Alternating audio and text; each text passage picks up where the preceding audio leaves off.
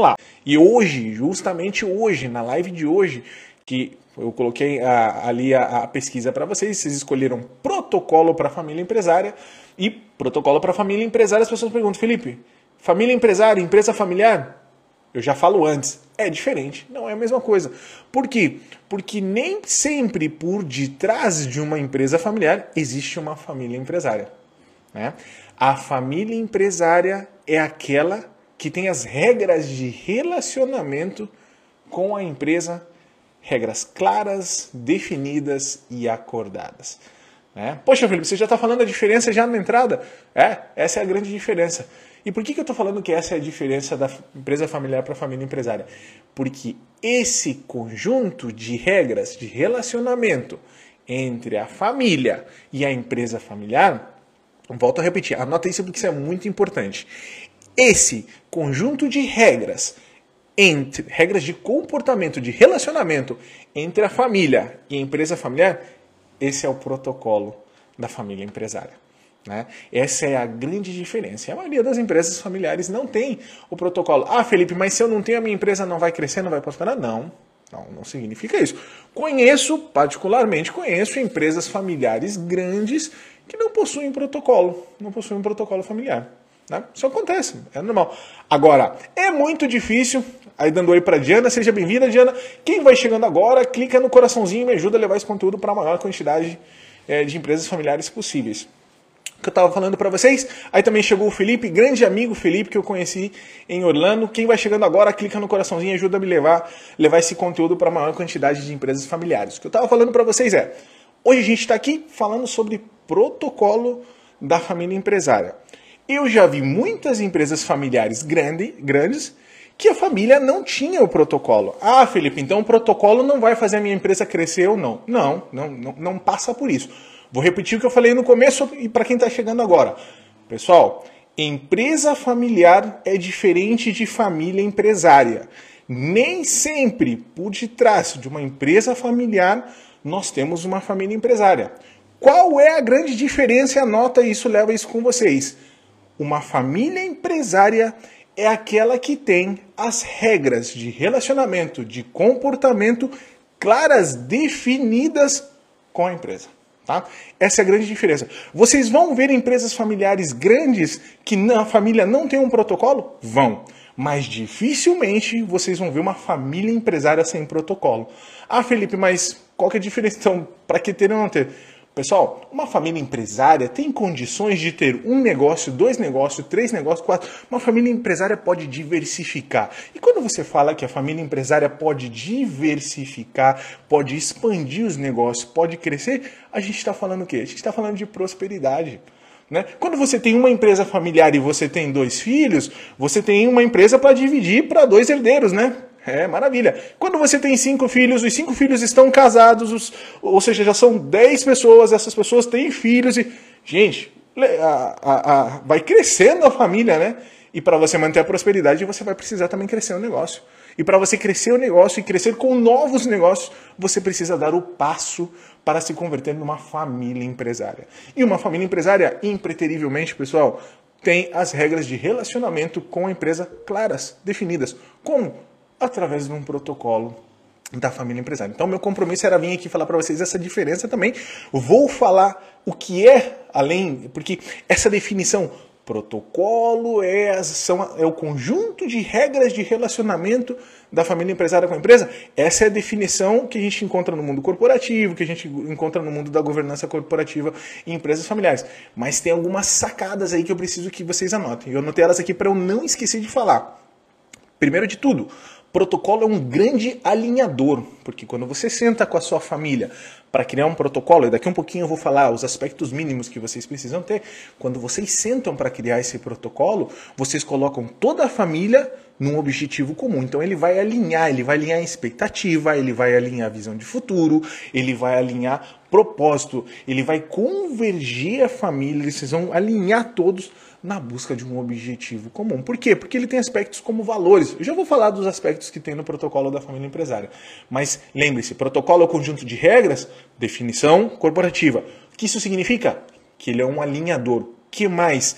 Ah, aspecto que não posso deixar de falar. Pessoal, protocolo da família empresária não tem força jurídica, tá? Não é acordo de acionistas, não é acordo de sócio, tá? Ele tem força moral. Um protocolo da família empresária, ele tem força moral. É bem diferente. Funciona? Claro que funciona, porque é feito entre a família. Existem princípios e valores que estão presentes. Então a força moral, ela é forte. Vale a redundância. O que mais? Esse, esse para mim é um clássico. Essa foi uma grande sacada que eu tive numa formação de protocolo do Instituto Brasileiro de Governança. Protocolo familiar, ele é descobridor.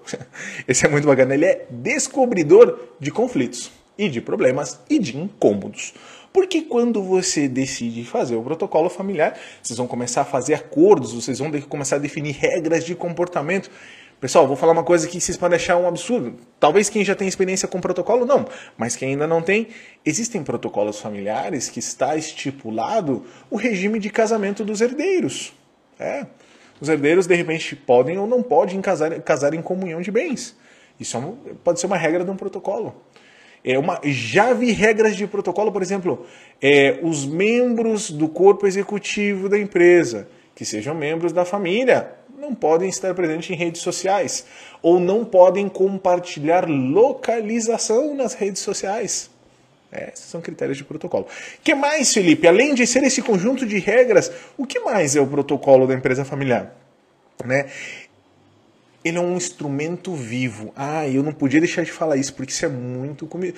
Além dele ser esse descobridor de conflitos, né, ele é vivo, porque vão ter situações que vão gerar incômodo de novo. Vão ter situações novas que não existiam enquanto estava uma geração, ou estava é, o fundador e a esposa, mas conforme isso vai evoluindo, vão existindo novas situações. Então a mensagem principal aqui, protocolo não é algo que você vai fazer uma vez, vai definir um conjunto de regras, vão assinar os membros da família, vai guardar na gaveta e não vão precisar falar disso. Não é assim. Não é assim. O protocolo é um documento vivo, tem que ser renovado. O primeiro dói bastante, dói bastante, é difícil fazer. Às vezes a, a primeira versão do protocolo familiar pode chegar a ser eterna. Nossa, tem empresas que ficam uma, um tempão. E esse, isso faz eu lembrar de mais uma coisa que eu não posso deixar de falar para vocês. É, eu não vim hoje na nossa live, são 30 minutos, já foram 11.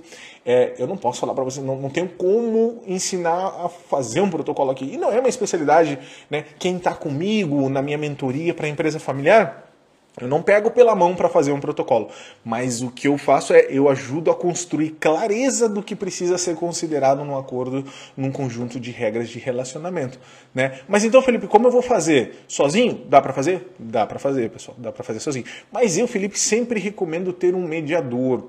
Né? Existem eh, mediadores, advogados, inclusive já vi psicólogos que são mediadores na construção é do protocolo familiar. Eu sempre recomendo que a família empresária tenha esse mediador para saber interpretar, saber é, encarar, provocar é, as discussões nos espaços corretos, nos momentos corretos e as decisões corretas na construção do protocolo, né? Porque eu acho que eu falei no começo, fazer um protocolo, construir um conjunto de regras da família empresária com a empresa é como, mais ou menos uma analogia simples, aí é como trocar o telhado da sua casa. É muito melhor você fazer quando está sol, né? Porque quando está chovendo vai ser complicado. É mesma coisa. Começar a construir o protocolo. Quando a empresa já está em conflito, quando os membros da família já, estão, já não estão se entendendo muito bem, vai ser muito mais difícil. Né? Um exemplo é, concreto, né, prático, o protocolo, daqui a pouquinho já vou falar para vocês. Eu vou trazer, pessoal, para também por uma questão de tempo, eu vou falar 10 aspectos mínimos que vocês precisam considerar, tá? Rapidinho, não vai demorar. E um deles eu vou falar aqui os critérios de contratação de membros da família. Por que, que eu estou dando esse exemplo? Porque é muito mais fácil. Hoje, você com o seu sócio, se é uma empresa familiar, é, se o seu sócio é seu, seu irmão, você e seus irmãos, é muito mais fácil vocês definirem hoje como vai ser o ingresso dos futuros, dos herdeiros, dos sucessores, é, lá na frente, enquanto eles ainda são pequenos, ou estão em idade escolar, ou estão fazendo. do que quando chegar o momento. Porque se o sucessor já está para chegar na empresa hoje, qual salário ele vai vir? Qual vai ser o critério? Ah, mas o filho do meu irmão é, fez um MBA fora e entrou na posição ganhando um salário. E como que eu vou fazer com o meu filho? Ele não quis estudar, mas ele conhece muito do negócio. Ele está aqui desde o primeiro trabalho dele, foi o primeiro emprego, começou como estagiário. Aí começa a dar espaço para percepções. Então sempre, quem está comigo na mentoria, eu sempre falo, acelera, constrói já, define já, pensando sempre na empresa, né, no melhor para a empresa. Pessoal, poxa, Felipe, você fala para pensar no melhor para a empresa, o certo é pensar no melhor para a família. Pessoal, eu não vou vir aqui nunca ficar romantizando para vocês a empresa familiar. Eu estou na empresa familiar desde os meus. Bom, primeiro eu fui membro da família, né? Minha mãe era dona de uma companhia, é, uma das sócias, e eu vi isso dar errado por briga entre famílias, né?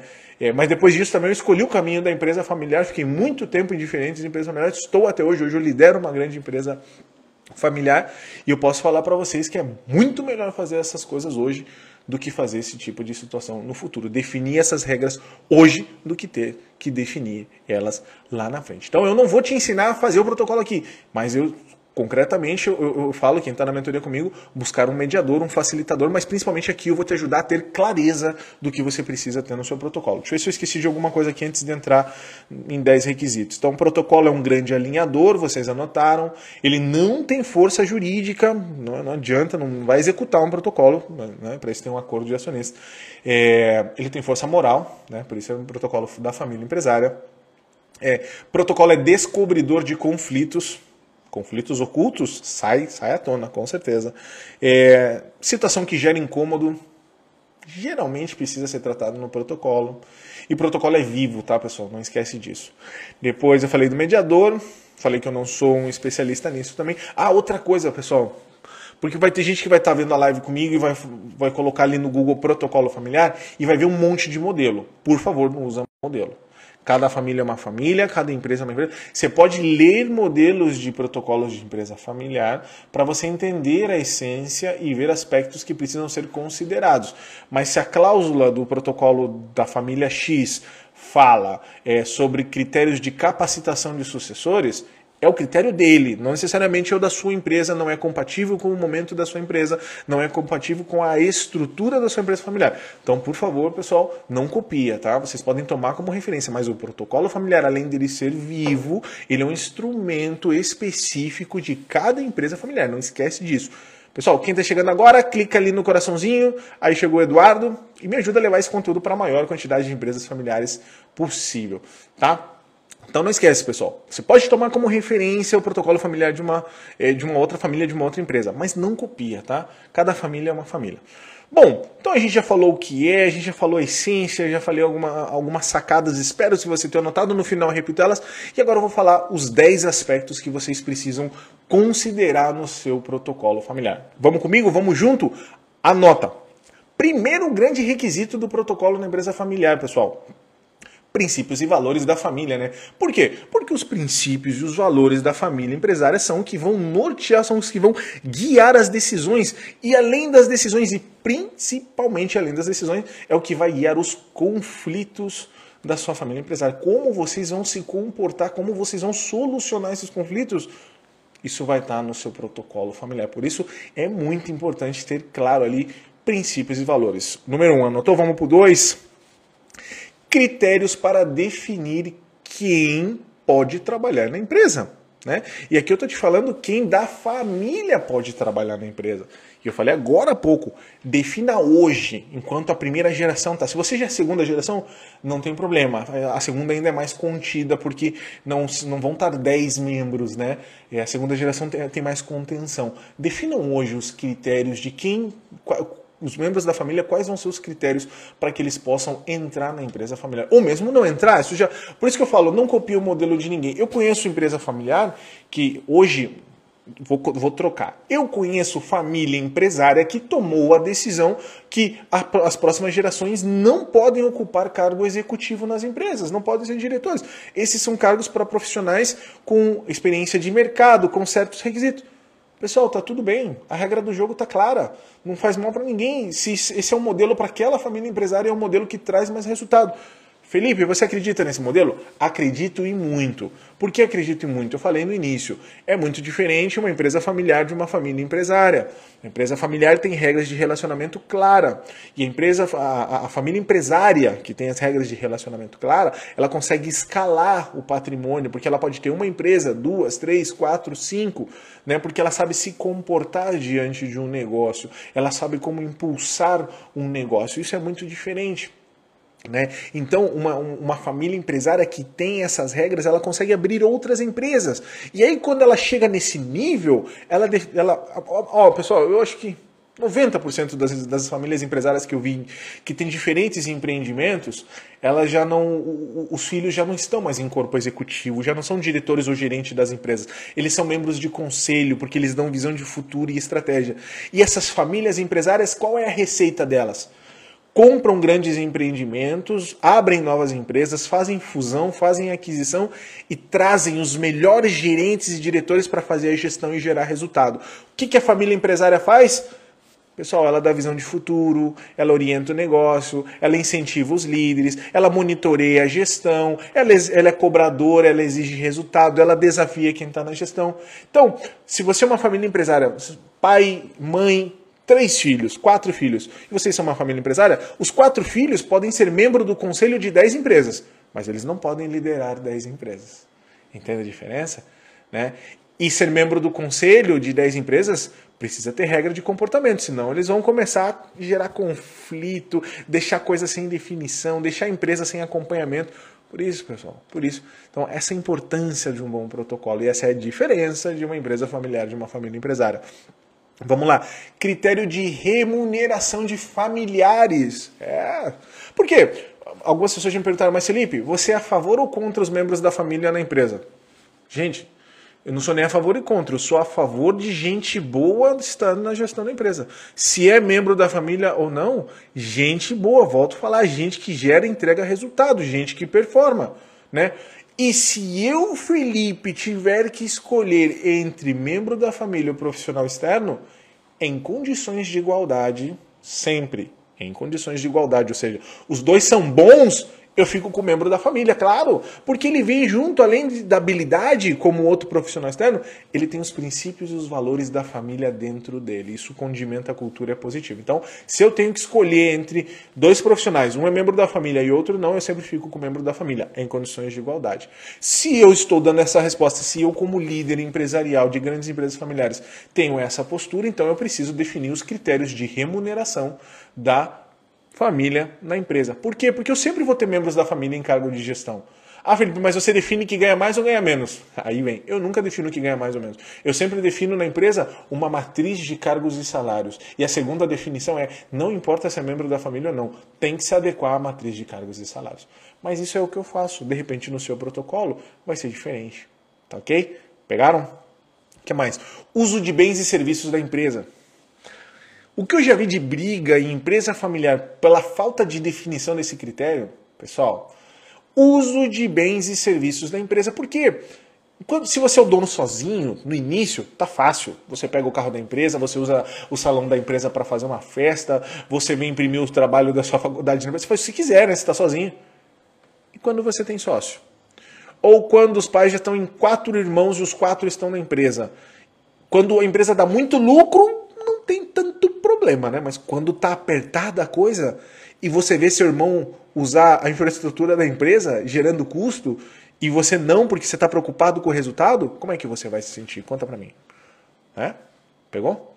Então, melhor definir, né? Vamos definir já como vai ser a utilização, porque e se puder definir enquanto a empresa tem bastante lucro e não tem problema, melhor. Porque quando tiver apertada a situação, ah, vai ser mais difícil. Né? Então, é um critério que tem que ser considerado no protocolo para evitar esse tipo de desconforto, esse tipo de incômodo. Qual mais? Sucessão dos líderes no negócio. Poxa, meu sonho. Não, porque acho que faz parte do meu trabalho, né? Mas se a empresa já tiver hoje definido os critérios de sucessão da liderança, é muito mais fácil planejar, né? E você não fica refém do momento. Né? Toda a sucessão da liderança planejada ela é muito melhor para o time, para a empresa, para o sucessor, para o sucedido. Então já definam hoje os critérios do planejamento do sucessório. Né? Anota essa aí também. O que mais? Gerenciamento de conflitos entre familiares. Como vocês vão. Quando tiver um conflito, como vai ser? Vai, discute, sai na porrada, resolve. Já dizia meu pai, né? Duas coisas você não leva para casa, dúvida e desaforo, né? Mas na empresa familiar não é assim, então é sempre melhor que vocês possam é, definir como vocês vão solucionar os conflitos, né? Vai ser em reunião, não vai, vai dar um tempo, vai ter um mediador, não vai ter um mediador, vai ter um conciliador, esse conciliador é ou não é membro da família. Definam, não tem receita. Agora, definam como vai ser feito, porque quando chegar vocês vão precisar usar. Tá? que mais, pessoal? Preparação. Olha que legal esse, bacana. Esse, esse eu peguei numa formação do BGC. É, critérios de preparação dos sucessores e do, das próximas gerações. Olha que bacana.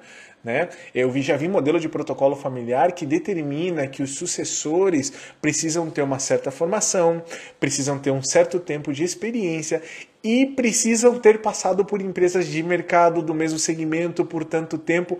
Tá vendo que bacana? Olha que legal considerar isso no seu protocolo. Pessoal, quem está chegando agora, clica no coraçãozinho e me ajuda a levar esse conteúdo para a maior quantidade de empresas familiares possíveis. Tá? Lembrando aqui, essa live é para quem está na empresa familiar, se você é sucessor, fundador, líder, assessor ou está próximo da empresa familiar. Pessoal, quem chegou agora, perdeu o início, a gente já está quase na nossa reta final, não importa. A gente está falando aqui sobre o protocolo para a família empresária.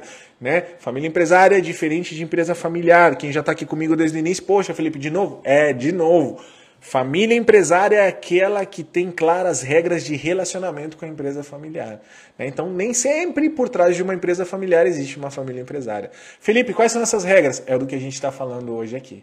Né? É o protocolo para a família empresária. Eu falei aqui o que é o protocolo, o que vocês precisam considerar, as grandes sacadas. Se perdeu, volta depois aqui. Eu vou deixar a live salva. Né? Não esquece, porque eu vou estar tá aqui, pessoal, com vocês toda quarta-feira. Eu não pude ir na quarta-feira passada, mas porque eu estava num evento para trazer mais conteúdo conteúdo aqui para vocês. Mas toda quarta-feira às 20 horas a gente vem juntos aqui recorrer à jornada da empresa familiar. Vamos lá? Vamos seguir?